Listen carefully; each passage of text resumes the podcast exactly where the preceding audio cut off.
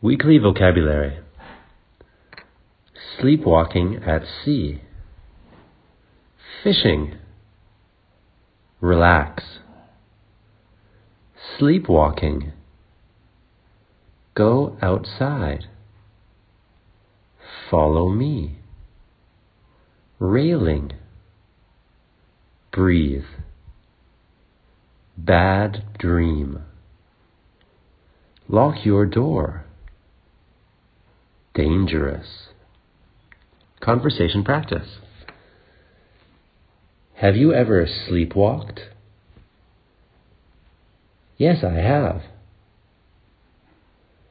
Do you ever have bad dreams? Can you describe one?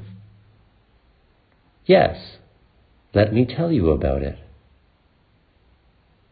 What would you do if you saw a friend sleepwalking at sea? I would stop them and make sure they're safe.